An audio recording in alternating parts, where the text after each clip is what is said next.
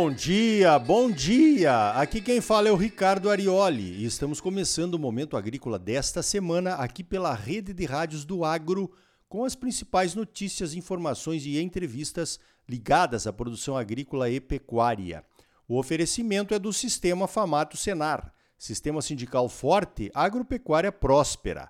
Vamos às principais notícias da semana? Então veja esta, olha só.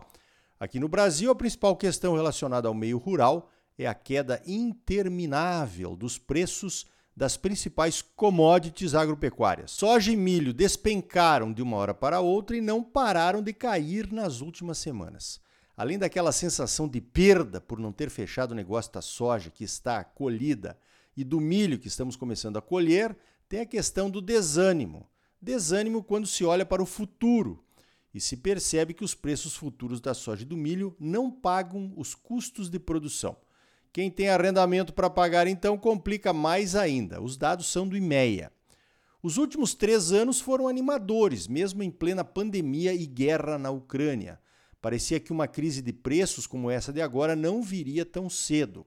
O produtor capitalizado tentou segurar a produção em busca de preços ainda melhores. Isso faz parte do jogo do agro. Não se quer e nem se pode desperdiçar nenhuma oportunidade. Essa queda violenta nos preços pegou a imensa maioria dos produtores no contrapé. Engraçado que as análises de mercado, nenhuma delas tinha essa queda de preços no radar, nem aqui no Brasil, nem nos Estados Unidos, que eu acompanho. Um brasileiro amigo meu que planta no Paraguai há muito tempo me disse outro dia que tem três coisas em que ele não acredita. A primeira delas foi análise de mercado. As outras duas eu não posso falar aqui. Ele diz, e com razão, que analisar o mercado depois que o fato aconteceu, que é a postura de muitos, é fácil. Pode-se atribuir a queda nos preços a qualquer coisa. Chuvas nos acessos a Paranaguá, boas safras no Brasil, clima correndo bem no plantio dos americanos, os fundos, os problemas financeiros dos bancos e mais uma dúzia de motivos. O problema maior nem são essas análises, o problema é que a gente acredita. A esses mesmos fatores se pode atribuir uma alta também. Pois então, já vimos esses altos e baixos muitas vezes. Quanto mais experiente o produtor, mais vezes ele passou por isso. Sobre o que passou, nada podemos fazer a não ser lamentar a oportunidade perdida. Sobre o que vem pela frente, aí sim temos o que fazer. Começando por refazer as contas, debruçar-se sobre o custo de produção da soja e cortar, cortar, cortar. Na safra de milho, repensar quanto vai plantar e em que áreas. Nas próximas safras de soja e milho, menos será mais. Quanto menor a produção, maiores os preços. Esta é regra econômica e não vai mudar. Então pensa bem aí e faça o seu planejamento. Um outro amigo meu, calejado como todos nós, que já passamos por crises antes, me fez uma reflexão. Quando quem não é do agro começa a querer entrar e produzir, pagando arrendamento caro, máquina cara, adubo caro, defensivo caro, cuidado! A crise se aproxima. Esses serão os primeiros a sair, talvez deixando um rombo financeiro no colo de alguém. E seguiu dizendo: chegam sem noção, estragam nossas relações de troca, inflacionam o mercado e tomam o prejuízo. E quem vai pagar? Seremos nós, os agricultores de fato, que não sabemos fazer outra coisa e vamos continuar na atividade. Eu concordo com esse meu amigo aí também. Os sinais da crise estavam evidentes. Produtores e otimistas incorrigíveis que somos, vimos, mas não quisemos acreditar. Volto a dizer: o que passou, passou e não podemos mudar. O futuro, sim, sobre esse temos como agir agora. Olha só, vamos fazer um alerta aqui no momento agrícola. As produtividades de algumas variedades de soja foram estupendas. Já comentamos aqui que parece que estamos em outro patamar de produtividade de soja com alguns materiais. Muitos produtores já relatam 70, 80 sacas por hectare de média. É claro que um ganho de produtividade ameniza e muito o aumento do custo de produção. Mas atenção! Na hora de comprar a semente, quando os produtores definem as variedades que querem plantar, a concorrência por essas variedades de maior potencial produtivo é muito grande. E provavelmente um passarinho já me alertou: não haverá semente para todo mundo. Então exija que o vendedor coloque uma cláusula no contrato garantindo a entrega das variedades que você está comprando. Já vimos muitas vezes quando se vende demais uma determinada variedade, uma falha na entrega e a consequente reposição por outra variedade a contragosto do produtor. Na hora da entrega é tarde demais para qualquer providência da parte do produtor. Nem os deuses da Olimpo, uh, quer dizer, do Olimpo, poderão ajudar. Então, previna-se desde já. Uma outra boa dica para saber o que está acontecendo com a produção de sementes é participar da segunda Febrazen, a Feira Brasileira de Sementes. A segunda Febrazen vai acontecer em Rondonópolis nos dias 15 e 16 de junho. Esses assuntos da queda nos preços e da oferta de sementes serão debatidos no evento. Olha só, eu falei em crise da agropecuária, pois na pecuária de corte a situação também não é lá muito boa. Os preços caíram depois do caso da falsa vaca louca e da suspensão das vendas para a China e não voltaram aos patamares anteriores. A conta do confinamento não fecha, mesmo com o milho e os farelos em queda. O bezerro está sendo vendido com deságio, uma arroba mais barata do que o valor da arroba do boi gordo, que já está baixo. Os criadores e confinadores esperam por dias melhores. Os pecuaristas de cria e os confinadores já podem preparar um futuro melhor. O confinador vai confinar menos e o criador começa a abater fêmeas para se sustentar no curto prazo e diminuir a oferta de bezerros baratos no médio prazo. Um bom exemplo de atitude para mudar o futuro para os produtores de grãos. Vai pensando aí nas suas estratégias. Veja esta: a gripe aviária foi identificada em aves silvestres migratórias no Brasil na semana passada. O Brasil continua sendo o único grande criador de aves do mundo sem casos em plantéis comerciais.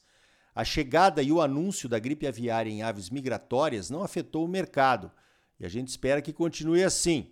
Abate de plantéis infectados pela gripe seria uma péssima notícia para o Brasil e para o mercado do milho e da soja. O Ministério da Agricultura declarou emergência sanitária por seis meses. Tudo normal. Esse é o procedimento padrão mesmo. Eu vi um comentário num grupo de WhatsApp dizendo que o Ministério declarou emergência sanitária porque quer acabar com as criações de galinhas caipiras. Olha, tem cada uma que parecem duas, né? E a ignorância continua em alta em diversos grupos de WhatsApp. Voltando à gripe aviária, parece que o mundo caminha para a vacinação em massa regionalizada de plantéis comerciais e até não comerciais de aves. E aí teríamos áreas livres de gripe aviária com vacinação e sem vacinação, como já temos com outras doenças de animais. Essa decisão de vacinar as aves em algumas regiões teria que ser tomada de comum acordo entre países produtores e compradores a vacinação poderia criar barreiras comerciais entre os países e isso não é bom. A vacinação de frangos de corte também é questionada pelo fato de terem uma vida curta, por volta de 50 dias. Mesmo assim, os protocolos de desinfecção e quarentena são rígidos e demoram algum tempo. Complicado, né? O Instituto Butantan anunciou que já produziu o primeiro lote piloto de vacinas contra a gripe aviária para ser aplicada em seres humanos e vai começar a fazer testes. As cepas de vacinas não foram desenvolvidas aqui, vieram da Organização Mundial da Saúde, que se ocupa e se preocupa com epidemias que possam virar pandemias em seres humanos. Vamos às notícias que vêm de Brasília? Então veja esta. O plenário da Câmara dos Deputados aprovou o regime de urgência para a votação do projeto de lei 490 que trata das 19 condicionantes estabelecidas pelo Supremo Tribunal Federal para demarcação de reservas indígenas no Brasil. As 19 condicionantes foram propostas pelo STF quando aconteceu a demarcação da reserva Raposa Serra do Sol em 2005. Lembra disso? Entre essas 19 condicionantes está o chamado marco temporal, que estabelece que os indígenas reclamantes de uma nova reserva deveriam estar presentes na área na data da promulgação da Constituição Federal de 1988. O projeto de lei deverá ser votado no próximo dia 30 de maio. Se não passar, o próprio Supremo Tribunal Federal já marcou para o início de junho a votação da manutenção ou a queda da condicionante do marco temporal. E ao que tudo indica, o STF poderá derrubar o marco temporal. Isso significaria que qualquer área dentro do território brasileiro a qualquer tempo, poderia ser transformada em reserva indígena, mesmo que os indígenas não estejam mais ali há milênios. Se o Congresso ratificar as 19 condicionantes, se prepare. A choradeira nacional e internacional vai ser grande. A PL 490 foi apresentada em 2007 pelo saudoso deputado Homero Pereira, de Mato Grosso, que faleceu em 2013. 16 anos de espera é muito tempo para discutir e votar um tema tão importante para todos os brasileiros. É assim que o Brasil funciona, infelizmente. Então tá aí. No próximo bloco vamos conhecer uma nova alternativa para o escoamento de grãos do Brasil que está sendo implementada no Espírito Santo. É o Porto Central. Os detalhes você conhece logo depois dos comerciais. E ainda hoje, um mecanismo robusto de cálculo e valorização do carbono economizado com as boas práticas de produção de soja nas propriedades rurais foi apresentado em Matupá, região norte de Mato Grosso, sob a liderança da Bayer. Os detalhes você conhece daqui a pouco aqui no Momento Agrícola. E também vamos conhecer a missão da nova presidente da Embrapa, a doutora Silvia Masruá, em entrevista exclusiva aqui no Momento Agrícola. E aí, tá bom ou não tá? É claro que tá bom. Você só merece o melhor. Então não saia daí, voltamos em seguida com mais Momento Agrícola para você, num oferecimento do Sistema Famato Senar. O agro é a força do Brasil. Sistema sindical forte, agropecuária próspera. Participe do seu sindicato rural. Voltamos já com mais Momento Agrícola para você. Thank you.